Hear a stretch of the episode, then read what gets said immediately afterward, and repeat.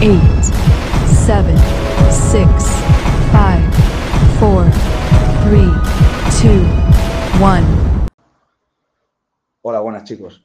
Quería dar la bienvenida a esta primera reunión que vamos a tener acerca sobre tenis de mesa. Y en primer lugar, quería dar las gracias a los cinco componentes que van a formar esta reunión. En primer lugar, quería presentaros a mi compañero Álvaro Bartolomé, que es licenciado en Historia Deportiva. Efectivamente, Javi, eh, muchas gracias por esta pequeña introducción. Pues sí, el origen histórico del tenis de mesa es bastante curioso porque se estima que fue a finales del siglo XIX en un club de tenis de Inglaterra. Y ya que este descubrimiento lo, realizó un grupo de tenistas que por unas circunstancias de en aquel tiempo no podían practicar el tenis. Por ello, improvisaron un juego bastante similar, pero en miniatura. Decidieron colocar una mesa y sujetar una red e improvisaron la pelota y la pala con objetos que tenían disponible a mano. Más tarde, en 1891, eh, Charles Butter diseñó una versión de juego que tenía pelotas de corcho y unas raquetas largas, de unos 45 centímetros, y más tarde fue perfeccionando los detalles.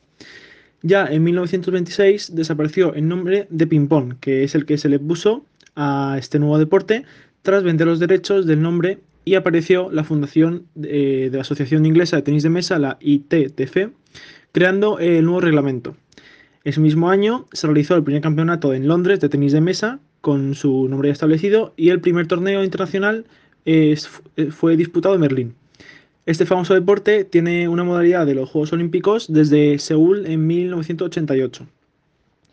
Bien, el objetivo de este juego llamado tenis de mesa es que un jugador o un equipo gane un punto cuando el oponente o los oponentes no pueden golpear la pelota con una raqueta sobre la red al otro lado de la mesa.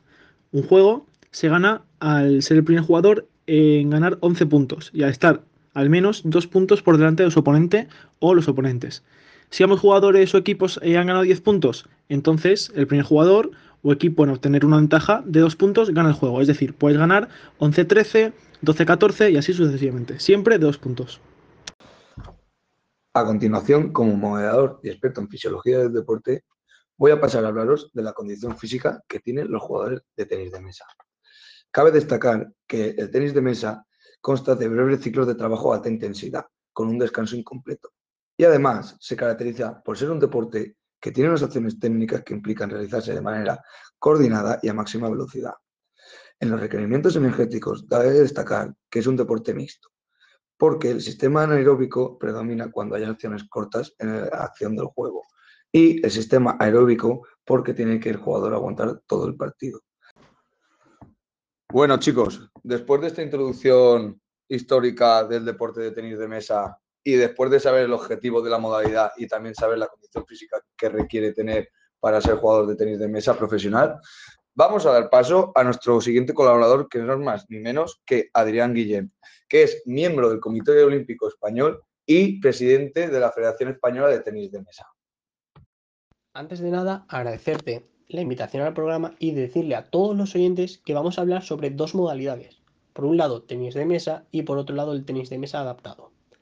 Una vez hecha esta pequeña distinción, empezaríamos por el tenis de mesa, donde lo dividimos en dos, categoría masculina y categoría femenina.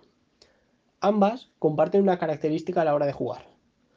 Se juega de manera individual y dobles, pero a partir de los Juegos Olímpicos de Pekín 2008, la categoría de dobles desaparece y aparece la categoría de equipos, donde está constituido por cuatro personas. Por otro lado, en la modalidad del tenis de mesa adaptado, al igual que en el tenis de mesa, se divide en la categoría de masculino y femenino, y ambas juegan de manera individual y por equipos. Pero, pero, y lo más importante, que es una peculiaridad de este deporte, hay que hacer otra distinción. Se divide en clases, es decir, de la clase 1 a la 10 son personas que sufren amputaciones y parálisis cerebral y la clase número 11 son personas que tienen discapacidad intelectual. Pero dentro de la clase 1 a la 10, que también esto es importante, tendríamos la clase 1 a la 5, donde son personas que juegan en silla de ruedas. Y las clases 6 a la 10, personas que van de pie. Bueno, Adri, muchísimas gracias por haber participado y por habernos aclarado acerca de las modalidades deportivas sobre el tenis de mesa. Y nada, a continuación vamos a presentar a nuestro siguiente compañero, que es nada más y nada menos que Samu Escribano, que es director del máster en gestión deportiva de la UCV y nos va a explicar un poquito la organización deportiva que tiene el tenis de mesa y cómo se distribuyen las diferentes federaciones. Gracias Javi, un honor compartir este tiempo con vosotros. Ya para encarar esta última parte del podcast, os venía a hablar sobre las tres organizaciones oficiales más importantes que regulan esta modalidad deportiva y a su vez el año de fundación para que tengamos en cuenta su línea temporal. La primera organización que se fundó fue la Federación Internacional con las siglas ITTF. Esta se fundó en el año 1926. Entre las funciones que destaca esta federación está la supervisión de reglas y de regulaciones que hacen posible la evolución constante de este deporte. Como segunda organización más importante tenemos la Real Federación Española, que se fundó en el año 1942, gracias al gran boom que dio en nuestro país en el año 1941. Y ya en el último puesto encontramos el Comité Olímpico Internacional, que se fundó en Roma en el año 1960, 28 años antes de su debut como deporte olímpico. Bueno, Samu, ya sabes que un honor por estar aquí y haberte pasado para explicarnos lo que es la organización deportiva en el tenis de mesa y cómo está estructurado. Y ya para terminar, eh, presentamos, si es que necesita presentación, al profesor de estadística en la Universidad Católica de Valencia, nuestro querido Jorge Ortiz, que nos va a hablar del ranking internacional y del ranking internacional paralímpico. Muchísimas gracias, Javi, por invitarme a tu programa.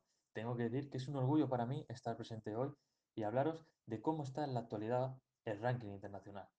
Decir que tanto individuales femenino como masculino tenemos un claro dominador que es el gigante asiático. Domina tanto individuales como en dobles, siendo el claro referente un tal campeón olímpico que va a defender título en Tokio, Ma Long. Y en Olimpiadas, ¿qué decir? También China, la clara dominadora de este deporte, con 53 medallas, 28 de ellas de oro. España, una pena, pero no tiene ni una medalla. Increíble que estemos a estas alturas sin medalla, ya que tenemos dos grandes representantes, como Álvaro Robles en masculino y María Xiao en femenino. Pero bueno, no todo es malo. En las Paralimpiadas tenemos muy buenos representantes y nuestra clasificación es la posición número 30 con 18 medallas. Poquita broma, ¿eh?